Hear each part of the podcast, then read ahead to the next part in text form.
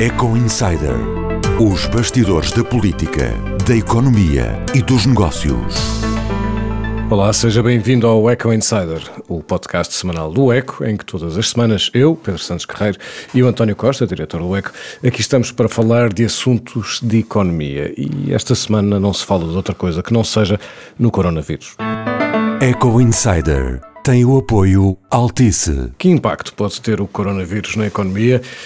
Ainda ninguém sabe a resposta. Entre receios de uma recessão global e aqueles que dizem que se trata apenas de um choque temporário, e estou a citar uh, o Presidente do Eurogrupo, também Ministro das Finanças português, Mário Centeno, que hoje, sexta-feira, uh, fez essas declarações.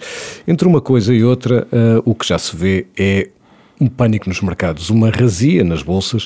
Uh, aliás, uh, esta semana foi a pior desde a crise de 2008. Um, saíram já, ou melhor, foram. Este pânico todo com o coronavírus já tirou quase 5 mil milhões de dólares aos mercados. Estamos a falar não apenas de mercados de ações, mas também de outros, de outros mercados financeiros. e também o preço do petróleo tem estado em fortíssima queda esta semana e, à hora que gravávamos, estava prestes, uh, arrasava mesmo os 50 dólares por, uh, por barril, um valor historicamente baixo, uh, tendo em conta os últimos, os últimos anos e mesmo o, o, o percurso. Vamos falar disto.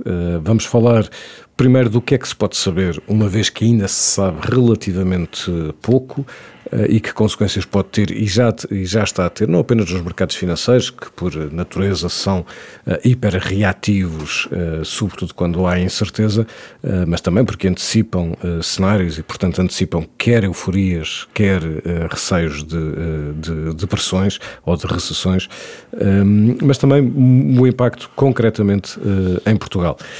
vamos primeiro começar pela economia global. Olá, António.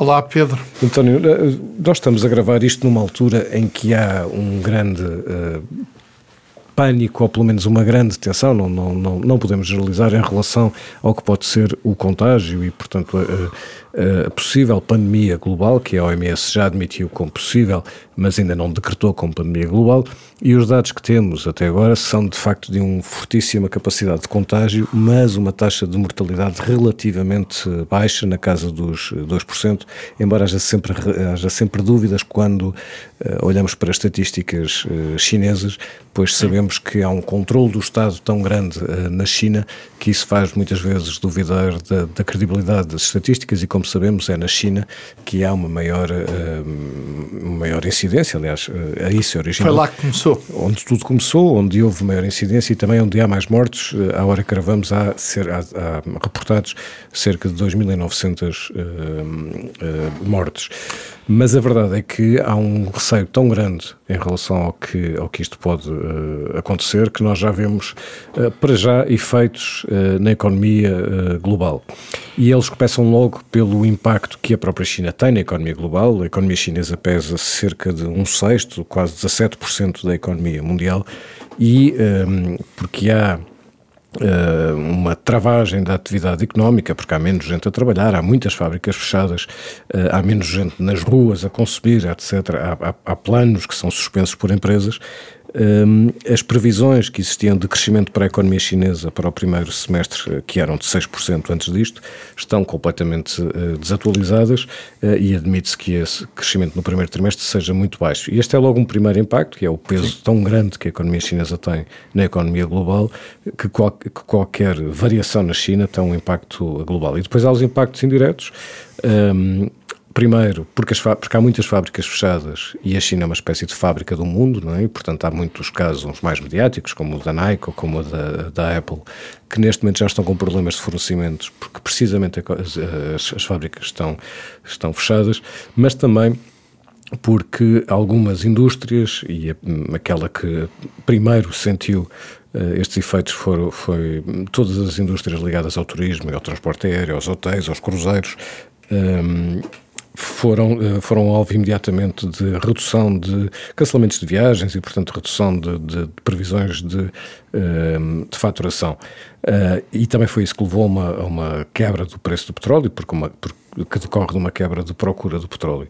E, portanto, voltando um bocadinho ao início, perante este cenário, que é um cenário ainda de muita incerteza, uh, aquilo que nós temos lido em várias uh, análises de bancos de investimento de, uh, e de economistas é que tudo depende da duração desta, desta epidemia, isto é, se de facto atingirmos, como prevê, por exemplo, a Goldman Sachs, ou como admite a Goldman Sachs, que até o final, que no final do mês de março as coisas já estejam uh, controladas, então, nesse caso, Mário Centeno tem razão, é um efeito temporário. Mas se se prolongar, e todos os economistas em geral de, uh, uh, utilizam esta expressão, então sim podemos estar a falar de uma recessão global. Deixa-me começar por contar uma história.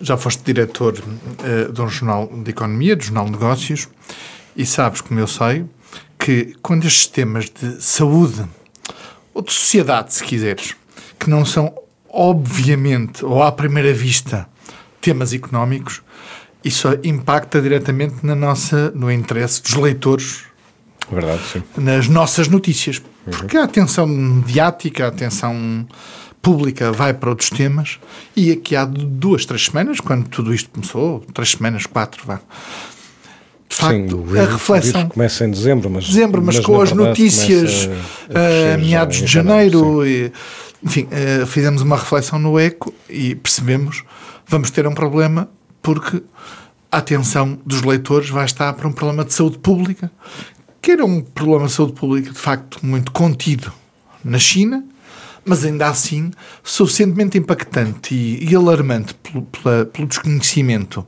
do que estava em causa para uh, levar, digamos assim, os meios de comunicação social internacionais e, obviamente, também os portugueses, até pela comunidade chinesa que hoje uh, vive em Portugal e pelas relações que Portugal tem com a China, uh, digamos, a, a, dar uma atenção a um tema que era aparentemente, e apenas, este apenas entre muitas aspas, porque logo na altura se percebeu que era um tema suficientemente sério do ponto de vista de saúde pública, mas a, a dar atenção a um tema que não seria um tema para um jornal de economia.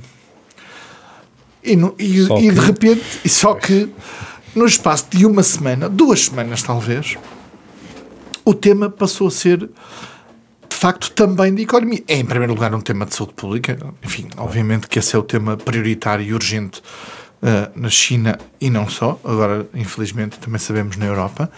Mas passou a ser um tema que tem impactos na economia. Na economia da China, e primeiro, o FMI tinha feito uma pequena revisão do crescimento económico mundial de 3,3% para 3,1%. Tinha algumas incertezas, não só por causa do coronavírus, mas também uma, eh, uma revisão das suas previsões internacionais. Isto logo no início de janeiro, a primeira quinzena de janeiro. Eh, o tema começou a espalhar-se, digamos assim, e a contaminar também a economia, para lá da saúde de tantas pessoas, e de repente o tema passou a ser também económico e diria até primeiro financeiro e depois económico. E chegamos a um ponto no ECO em que, eh, eh, digamos, a nossa atenção, parte significativa do dia, está concentrado hoje, ao dia que estamos a gravar este 12 episódio do Eco Insider, uma parte significativa da redação do Eco e do tempo, eh, digamos, durante esse dia, a trabalhar temas relacionados com uh, o coronavírus e com as dimensões financeira, os milhares de milhões que se destruíram nas últimas duas semanas, em particular na última semana, durante esta semana, mas também na semana anterior, nos mercados financeiros internacionais, também na economia, o abrandamento económico na China hoje já é muito mais forte do que aquilo que se antecipava em janeiro. Os economistas à data, e à data era há um mês, um mês e meio, falavam numa economia em V, isto é, um primeiro trimestre de facto a abrandar, mas uma recuperação muito uh, rápida num segundo trimestre uh, em que estamos, uh, em que vamos entrar em breve. E a verdade é que chegamos a este final do mês de fevereiro e temos muitas interrogações e não temos clareza nas respostas. Isto é. Mas à procura, não é? Eu, eu, enquanto falavas, abri aqui o site do ECO e não só vi a quantidade de notícias que estão na, na, na página principal, não pages do ECO, como uh, cheguei aqui à lista das notícias mais lidas e percebe-se que não é só uma preocupação vossa, de, de, enfim, da redação do ECO, em acompanhar este assunto, porque há de facto muita procura sobre, sobre o coronavírus, também incluindo na informação económica. Sim. E, porque de facto, quando se olha para aqui para o ranking das notícias mais lidas, do ECO, neste preciso momento, o coronavírus está Sim, a dominar. porque as pessoas, de facto, porque passou e, a repara, ser. Hoje é o dia que, por exemplo, se vai saber uh, os resultados do novo banco, vão ser uns prejuízos cavalares Sim. e por aí fora. E, no entanto, de facto, o tema hoje em Portugal e em termos internacionais está no tema do coronavírus nos seus impactos. Falando do contexto ainda internacional e da natureza desta crise, que é muito diferente da de 2008. É uma crise de oferta e não uma crise de procura. Isso faz toda a diferença na gestão da crise, na incapacidade de perceber como é que as políticas públicas podem responder a ela e na previsão de quando é que ela pode acabar. Isto é, nós tivemos crises em que o Estado ou as famílias gastaram demais e não, tivemos austeridade, tivemos eh, desde 2008, depois com as sucessões de crises que tivemos, nomeadamente até 2011 cá em Portugal, mas também na, na, zona euro, tivemos crises de procura, isto é, houve ajustamentos muito significativos nos salários, nas pensões, na, nos, nas fun na função pública, na, em aumentos de impostos, que eh, impactaram diretamente o rendimento das pessoas, dos cidadãos, na Europa e também em Portugal, e de repente as pessoas deixaram de consumir. E, portanto, isso teve um determinado impacto, teve uma resposta das políticas públicas, nomeadamente a política monetária no BCE, que é baixar os juros, e agora até estamos com os juros negativos nos mercados secundários.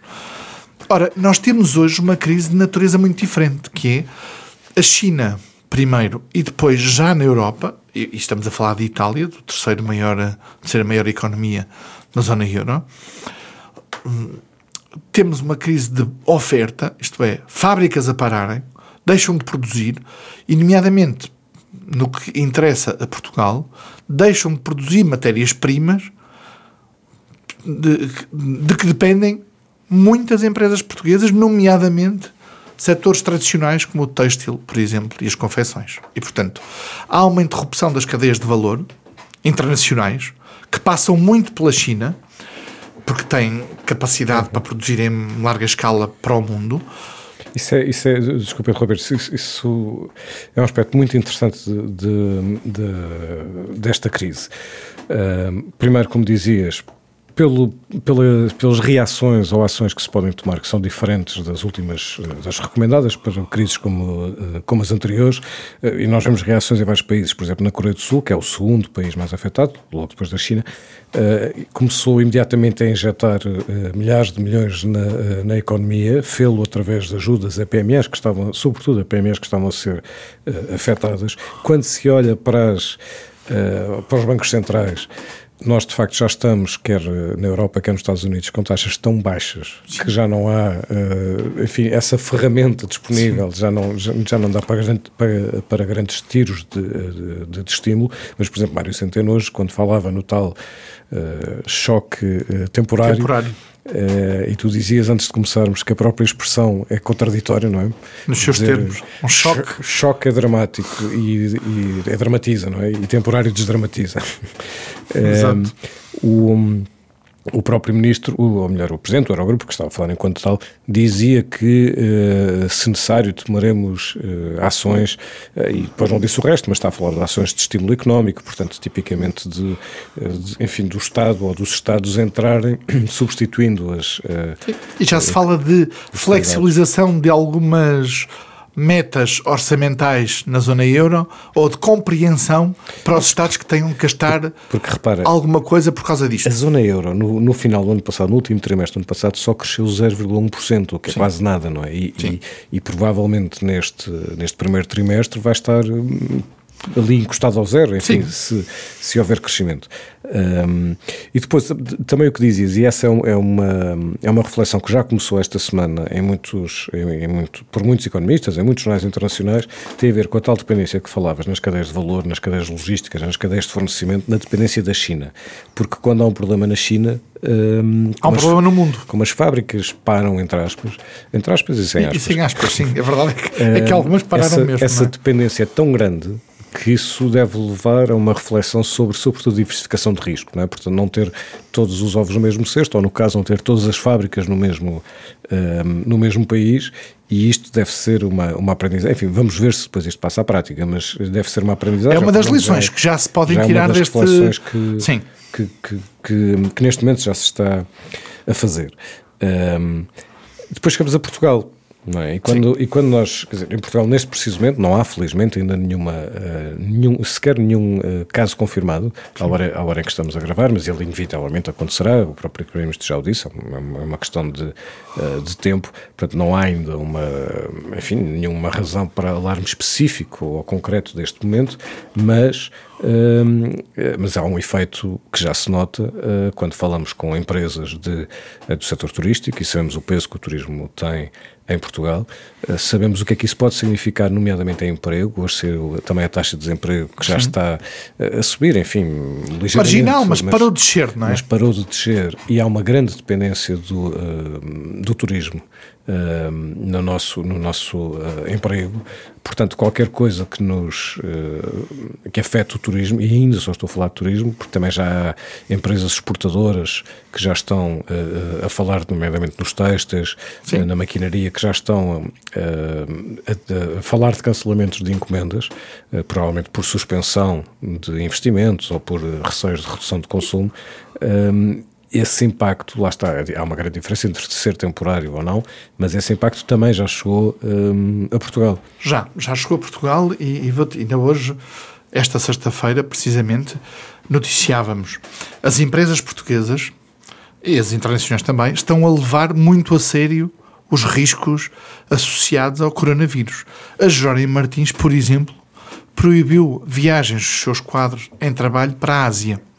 Simplesmente proibiu o Banco de Portugal, que pertence e que tem comitês, e integra comitês do BCE, mas também comitês internacionais, eh, está a, definir, no quadro do BCE, é o BCE que o define, eh, que a participação de, em reuniões em algumas zonas do mundo deve ser feita por Skype, por eh, videochamada, videoconferência e não com viagens. Isto é, as empresas, as instituições Está, a DGS, a Direção-Geral de Saúde, de resto até emitiu um conjunto de recomendações para as empresas, para a sua atuação no mercado. Portanto, o ponto é, como dizias e bem, nós, os, os instrumentos de política monetária na Europa para uh, atacar este problema são pouco menos que zero. Iguais à, às taxas, ao nível das taxas de juros, juro que temos. Temos uma economia uh, italiana no norte de Itália, onde está cerca de 30% a 40% da riqueza do país, do PIB do país, que está literalmente a parar. As feiras internacionais que lá se realizam, onde vão todas as empresas de todo o mundo, também portuguesas, não estão a realizar, estão a, estão a ser suspensas ou adiadas. Começa a discutir-se a possibilidade de adiar os Jogos Olímpicos, adiar, de anular os Jogos Sim. Olímpicos e, e, e até o Campeonato da Europa. E nós percebemos que entre um discurso eu, eu, eu, digo, digo, ainda bem que é um discurso, diria, cauteloso e, e, digamos, digamos, sem alarmismos para esta realidade. Há, por outro lado, tomada de medidas de organizações, e nomeadamente de empresas, que mostram que isto é para levar a sério. O que é que nós podemos esperar, sem estarmos aqui a tentar fazer eh, nenhum. Não somos Zandinga, portanto, estamos a ler números conhecidos e a, e a antecipar decisões é que este primeiro trimestre na zona euro e na Europa vai ser um trimestre difícil e, sobretudo, outro problema que se pode colocar. Há haver um problema económico, desejaríamos todos que o problema fosse concentrado no tempo e ao mesmo tempo em todas as economias, para que depois as economias pudessem, digamos, eh, retomar o seu percurso normal, ultrapassado este problema. Olha, o que estamos a perceber é que a China já entrou em abrandamento, resta saber se é apenas 1%, um ponto percentual na revisão dos tais 6% de crescimento, ou ser muito mais significativo, e teme-se que seja muito mais significativo. E a Europa, nomeadamente a começar em Itália, e veremos os seus efeitos, uh, nomeadamente na zona euro, estão com, diremos, com um delay, estão, estão mais atrasados. Isto faz com que haja aqui uma, digamos, um abrandamento económico internacional por força destes impactos, que é que torna mais difícil prever quando é que podemos sair dele. Isto leva-me a uma nota muito importante que é os mercados estão a, a ter uma reação, como tu dizias no início bem, sobre uma sobre-reação, não é? Que tem a ver com o desconhecimento. E eu acho que há aqui um dado absolutamente fundamental que é, por um lado, percebe-se que os investidores desconfiam da informação que existe, nomeadamente chinesa, Sim. que é afinal isto está ultrapassado ou não está, há, há uma vacina ou não há, há, do ponto de vista de saúde pública, uma solução para isto ou não. Uh, os, as estatísticas são fiáveis ou não, quantas pessoas morreram, quantas é que não morreram, uh, uh, descobrem-se, é? descobrem-se de repente alguns casos até um pouco macabros de, de pessoas isoladas à força e, e, e, isso torna e leva os investidores a ter uma grande desconfiança sobre os dados estatísticos que existem hoje, as respostas à crise e depois as respostas na Europa e efeitos na Europa a esta crise. E, portanto, vamos ter provavelmente, eh, e já se esperaria que, por exemplo, hoje e ontem os mercados estivessem mais calmos, e, e não, eles continuam a cair, continuam a, levar. A Bolsa Portuguesa caiu para níveis de 2008, perdeu-se, e, e, nas bolsas internacionais o, o fenómeno é mais ou menos o mesmo. E, portanto, enquanto não houver uma comunicação, digamos, clara e que crie a confiança necessária para que os investidores, nomeadamente, possam voltar aos mercados e possam voltar a investir, temo que, do ponto de vista financeiro, esta instabilidade nos mercados financeiros vai permanecer. É, até porque estas. Uh, o, quando nós falamos em bolsa, parece que estamos, bolsa, estamos sempre a falar de abstrações, como se aquilo não fosse dinheiro a sério, não é? E de alguma yeah. maneira não. Uh, Quer dizer, é dinheiro a sério. Maneira, mas... São variações e, portanto, não, não, não foram notas que desapareceram, não é? Mas, foram para outro lado, não é? Saíram dali sim, e foram é, guardadas no sítio qualquer, os, não é? Os ativos desvalorizam, há, há, há, dinheiro que. há liquidez que muda de, de, de mercados, etc. Mas estava-me a lembrar, por exemplo, quando, a, quando foi feita a primeira tentativa de venda de novo banco em 2014, 2015, Sim. Uh, houve um acionista que na altura, um, um investidor chinês, Ang Bank, que estava uh, dada como muito uh, interessada e depois houve uma fortíssima desvalorização em bolsa de, na China dos, da banca precisamente e, e, este, este investidor potencial terá desistido por causa disto. E isto é só, uma, é só um dos impactos porque significa que há muitos negócios que vão ser cancelados ou suspensos, há muitos investimentos que vão ser cancelados ou, ou no mínimo suspensos, não é? Ou no mínimo Sim, suspensos. à espera, não é? E, e, e, portanto, isto tem, tem, impacto, uh, tem impacto nos investidores, claro, porque muitos perderão, quase todos, não é? Porque as bolsas estão a desvalorizar, perderão neste momento, porque as bolsas estão a desvalorizar. Claro que há sempre quem ganhe com o pânico. Claro. O exemplo mais, não é caricato, mas o exemplo mais evidente é o das máscaras. Por exemplo, quem produz máscaras e desinfeta máscaras respiratórias e, e desinfetante de mãos, isto, isto é mesmo verdade, não é, não é uma graça. Uh, estão a vender muito. Como nunca. As farmacêuticas chegam sempre nestas alturas também uh, a momentos uh, melhores. quando olhamos, por exemplo, para, para, para, devedores, e Portugal tem muitos, como sabemos, aí não há riscos, quer dizer, os juros não vão subir por causa disto, porque, pelo menos para já, porque as, as, reações são precisamente as contrárias, usar juros baixos para estimular a economia. Agora, as empresas exportadoras, claro que vão, vão e já estão a sofrer, as empresas importadoras, ou melhor, aquelas que também dependem de importação, de alguma maneira também, porque como dizias, há, há muitas fábricas que estão, a, que estão fechadas, isto é uma ameaça ao emprego, como falávamos, é uma ameaça em geral para toda a gente que em Portugal vive, um, vive do, do, do, turismo e é uma ameaça também para as contas públicas, por com menos atividade económica. Uh, embora Portugal tenha fechado o ano, também se soube hoje, uh, com um crescimento superior ao que se esperava, 2,2%, neste primeiro trimestre já seremos inevitavelmente afetados um, pela, pela questão do coronavírus e vamos ver quanto tempo é que isso, é que isso dura. Eu estava-me a lembrar, nós já estamos quase a terminar, mas estava-me a lembrar de um cartoon